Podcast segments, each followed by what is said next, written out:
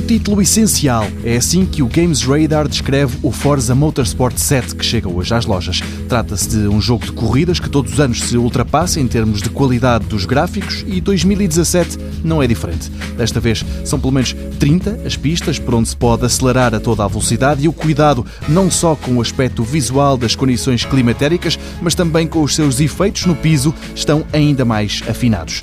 A crítica parece rendida à versão 7 do Forza Motorsport, um título pensado de origem pela criadora para poder ser jogado em ultra alta definição e a 60 frames por segundo.